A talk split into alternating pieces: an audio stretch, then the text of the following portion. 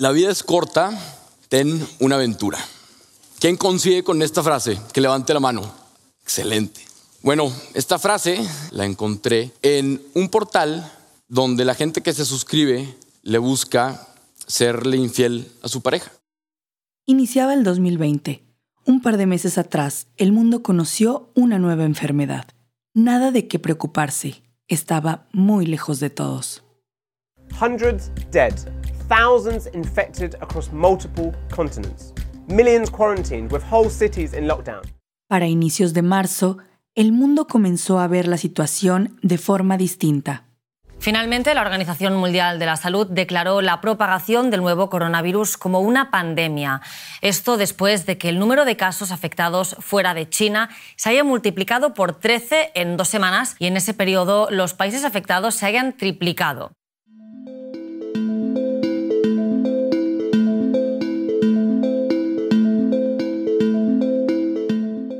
Estaba tomando un curso hoy y se escuchaba de este virus y todavía me decían de que, oye, ¿qué es que vaya a afectar la economía? Y yo de que, no, hombre, pues que ha de ser algo de este, conspiraciones, etcétera, ¿no? Entonces como que al principio era muy, pues, ah, ¿qué tan duro puede ser? Él es Rorro E. Chávez, mexicano, conferencista, escritor y creador de contenido de crecimiento personal. ¿Por qué? Porque lo que buscamos es impulsar la mejor versión de los demás. Rorro se caracteriza por ser una persona muy optimista. Apenas cruzas algunas palabras con él y lo puedes notar. Es algo que él mismo sabe y a lo que trata de sacarle provecho cada que se necesita. ¿Sabes qué? No sé si por la imagen que proyecto en redes de que soy muy optimista, creo que eso me ayuda a, contarme una historia de que, de que soy optimista, ¿no? Esa habilidad de encontrar algo bueno a todas las cosas le iba a servir muchísimo con todo lo que se venía.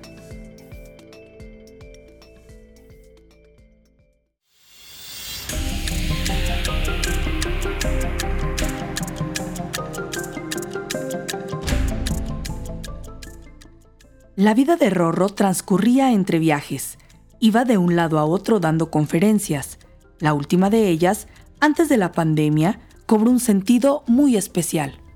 Tuve una conferencia en León, Guanajuato con otros dos amigos conferencistas.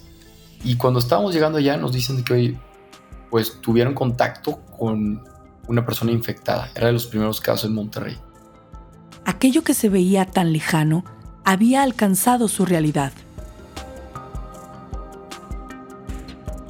Esa conferencia fue diferente. Tuvieron que implementar la famosa sana distancia. Con ese golpe de realidad, llegó inmediatamente otro y fuimos al centro ahí de León, Guanajuato. Y todavía acuerdo, me acuerdo de ver a toda la gente despreocupada, con, sin mascarillas. Yo que no, no, no, no, no, no, no. O sea, no, ¿por qué no, no, se, no se cuidan si ya el gobierno ya empezaba a decir de qué, qué onda? Y luego el gobierno decía que no pasaba nada. Sí, no, ¿a quién le creo? Fueron momentos de mucha duda. En medio de esa incertidumbre, Rorro aún dudaba qué tan real era todo este asunto de la pandemia. Al poco tiempo de regresar a Monterrey, la ciudad donde vivía se declara la cuarentena. El paso determinante para darse cuenta de que... Y ahí fue cuando un... Madres, esto es en serio.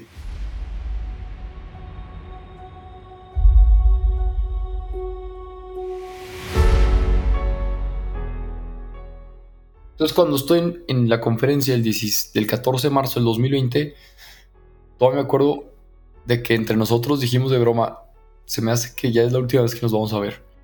Al declararse la cuarentena, se comienzan a cancelar todo tipo de eventos públicos, conciertos, funciones artísticas, celebraciones religiosas y, claro, también las conferencias, la fuente principal de ingresos de Rorro.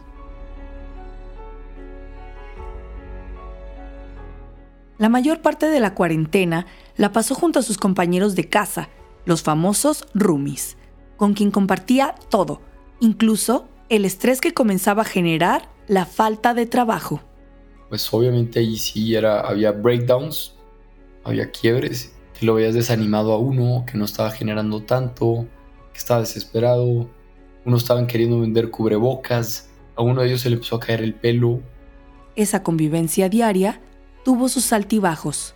Al principio estábamos muy bien y muy unidos, etc. El encierro comenzó a jugar de las suyas, y cualquier pretexto era suficiente para perder la cordura un poco. Entonces recuerdo un momento que estábamos debatiendo de un tema, y luego debatíamos de otro tema, debatíamos de otro tema, que llegó un punto en donde yo sentía que bajar a la sala era ir a debatir. Pero las dificultades de la cuarentena no iban a detenerse con su trabajo y sus compañeros de casa. Todavía faltaba la prueba más complicada.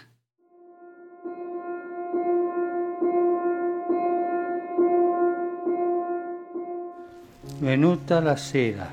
Al atardecer. Così inizia il Vangelo che abbiamo ascoltato. Así comienza el Evangelio que hemos escuchado. Desde hace algunas semanas parece que todo se ha oscurecido. Densas tinieblas han cubierto nuestras plazas, calles y ciudades.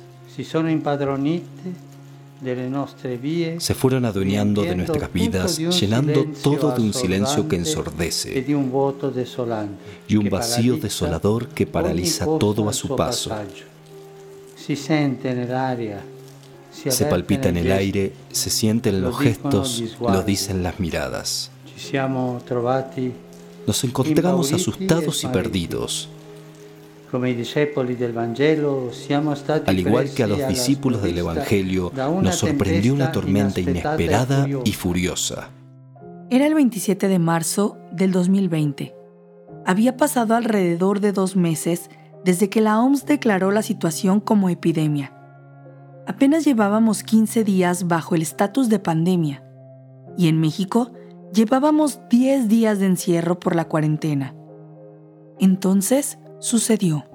Millones de personas vimos cómo un hombre de 83 años cruzaba una vacía plaza de San Pedro bajo la lluvia, con la angustia de pensar en tantas personas que estaban sufriendo enfermedades, pérdidas de sus seres queridos, encierro, falta de sustento, distancia de los seres queridos, angustia, frustración, depresión, incertidumbre. Aquel día desaparecieron las fronteras geográficas e ideológicas por un rato.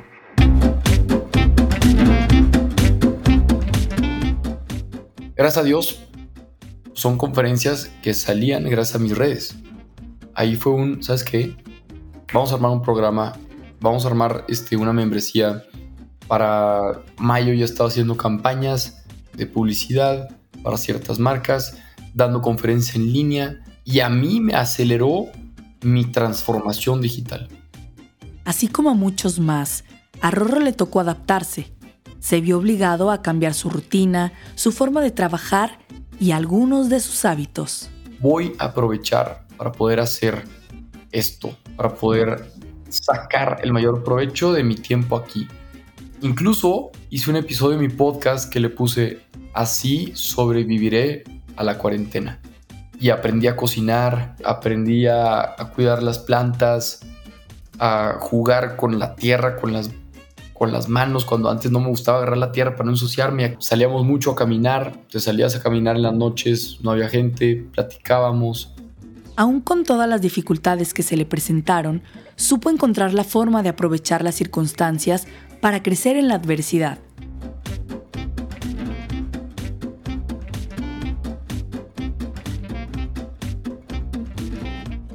Rorro trabajaba con una agencia que se encargaba de manejar su agenda entre muchas otras cosas. Apenas dos semanas antes de que comenzara la cuarentena, decidió independizarse, lo que implicó una serie de negociaciones algo desgastantes con su antigua agencia y asumir nuevas oportunidades dentro de su proyecto profesional. En un contexto normal, quizá hubiera sido una transición más llevadera, pero inmerso en la cuarentena, las cosas se complicaron un poco más de lo esperado.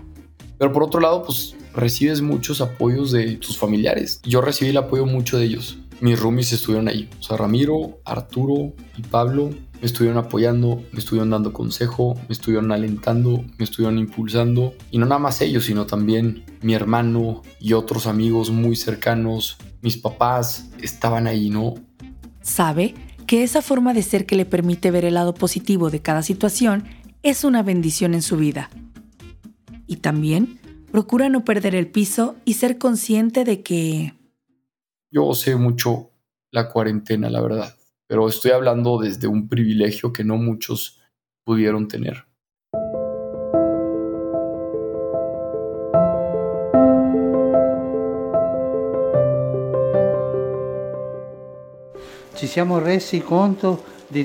Nos dimos cuenta de que estábamos en la misma barca, todos e frágiles y desorientados, pero al mismo tiempo e importantes y necesarios.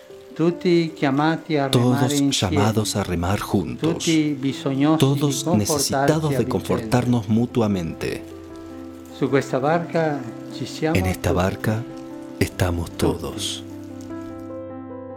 En medio de todo ese mar de emociones, ese 27 de marzo pasó generando distintas reacciones en cada una de las personas. Algunos tuvieron la oportunidad de ver la transmisión en directo, otros se enteraron de lo que pasó por las noticias que se compartieron en redes sociales más tarde. De una o de otra forma, fue muchísima la gente que se enteró de lo que sucedió en el Vaticano Recuerdo haber visto algo en redes o fotos, había una foto muy icónica, como que el Papa de espaldas, la explanada vacía. Se me hizo muy bonito, se me hizo muy esperanzador. Luego lo que piensas es, esto es histórico. Esto es histórico. Ese día tuvimos la oportunidad de ver ejemplificada la universalidad que se supone que el catolicismo representa el hecho de ver al Papa ahí es como un, venga, aquí seguimos. Haya gente o no haya gente, pero sobre todo pues la esperanza de que aquí va a seguir. Así como Dios ama a todas las personas del mundo, independientemente de que sean creyentes o no, de igual forma la figura del Papa es un conducto de esperanza para todo el mundo, y no solo para los católicos. El mensaje que el Papa Francisco dirigió aquel día fue un mensaje que trasciende el tiempo, que es actual y que busca hacernos reflexionar sobre las oportunidades que Dios nos da de confiar en Él. Como que a partir de ahí fue como un, venga, se puede. Me acuerdo que yo me puse pilas y empecé a ver este, misas en Instagram, de este mismo escritorio. De hecho, aquí tomaba las misas todos los domingos y luego en mi cumpleaños pues sí pedí una misa virtual por Zoom y fue una misa tan bonita. Para Rorro, esa confianza en Dios se traduce en hacer todo lo que esté en nuestras manos para buscar ser la mejor versión de nosotros mismos, siempre tomados de la mano de Dios. Pues definitivamente el que el Papa nos haya compartido esto y que se haya mantenido como firme y que nos recuerde que no estamos solos, que estamos acompañados, pues sí te da como ese impulso, ¿no? Esas ganas de, ok, venga, sí la podemos sacar adelante.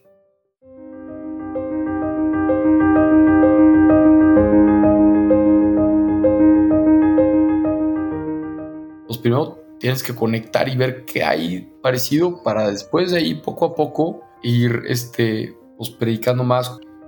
Vas encontrando puntos medios. Y cuando encuentras puntos medios ves cómo podemos construir a partir de esos puntos medios. La convivencia diaria con sus roomies no estaba exenta de desgastarse. Sus opiniones sobre algunos temas relevantes no siempre coincidían. Sin embargo, Rorro entiende que en momentos de vulnerabilidad es mejor buscar la unidad, no la división. Como que eso fue lo que reforcé mucho, o sea, habiendo tantas cosas que nos unen, ¿por qué enfocarnos en lo que nos divide? A través de estos aprendizajes, Rorro reflexiona sobre la manera en la que se ha encontrado con Dios en el día a día de su nueva realidad. O sea, el hecho de que muchas empresas se tuvieron que recluir, ¿no? O sea, tuvieron que trabajar a distancia. Hay una iniciativa de Dios en la empresa que buscan instalar una cultura del cuidado, una cultura de amor dentro de las empresas. Haciendo home office, tiene la oportunidad de valorar cosas que antes no tomaba en cuenta. El uso del tiempo, la convivencia con los compañeros de casa, los tiempos de silencio y de soledad, la tolerancia, la paciencia, gracias a estas circunstancias, se da cuenta de que... También en tu trabajo del día a día, ahí también está Dios. Las cosas han ido avanzando bien para Rorro. Gracias a Dios, ni en su familia, ni en su salud, ni en lo económico, sufrió complicaciones serias. Eso podía haber provocado una reacción de comodidad en Rorro, pero no fue así.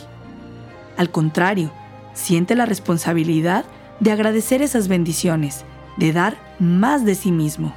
Buscar subir de nivel, no nada más en la cuestión profesional, no nada más en la cuestión personal, sino también subir de nivel espiritual. Sabe que las cosas pueden mejorar pronto, pero los problemas nunca dejarán de aparecer. La vida es difícil, la vida no es justa y se van a presentar más pandemias, se van a presentar más crisis, se van a presentar más guerras, se va a presentar más separación. Entonces tenemos que entender que en los momentos de crisis es cuando más podemos crecer.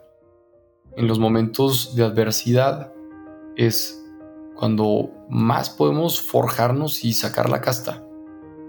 Y estemos preparados para los siguientes momentos adversos. Esta no es ni la primera ni la última de las tormentas, pero... Y así, pues como lo dice en la Biblia, en los momentos de debilidad es cuando se muestra su grandeza. Tengamos muy presente lo que dijo el Papa, ¿no? Que ahí está Jesús, que está dormido al lado de nosotros, en la misma barca. Entonces, confiemos porque pues al final la batalla ya está ganada. Ya tenemos al bueno al lado de nosotros. Cuando poi viene svegliato Después de que lo despertaran y que calmara el viento y las aguas, se dirigió a los discípulos con un tono de reproche. ¿Por qué tenéis miedo? ¿Aún no tenéis fe?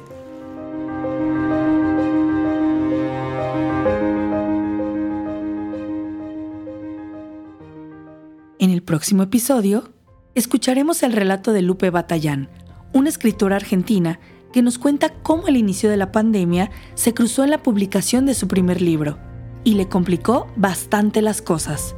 Además, nos cuenta sobre las distintas iniciativas a las que se sumó en su ciudad para ayudar a los más necesitados durante la cuarentena. En medio de la incertidumbre se preguntaba, ¿cómo puede que no se te mueva todo por querer salir a ayudar? No te lo pierdas la próxima semana en tu plataforma de podcasting favorita.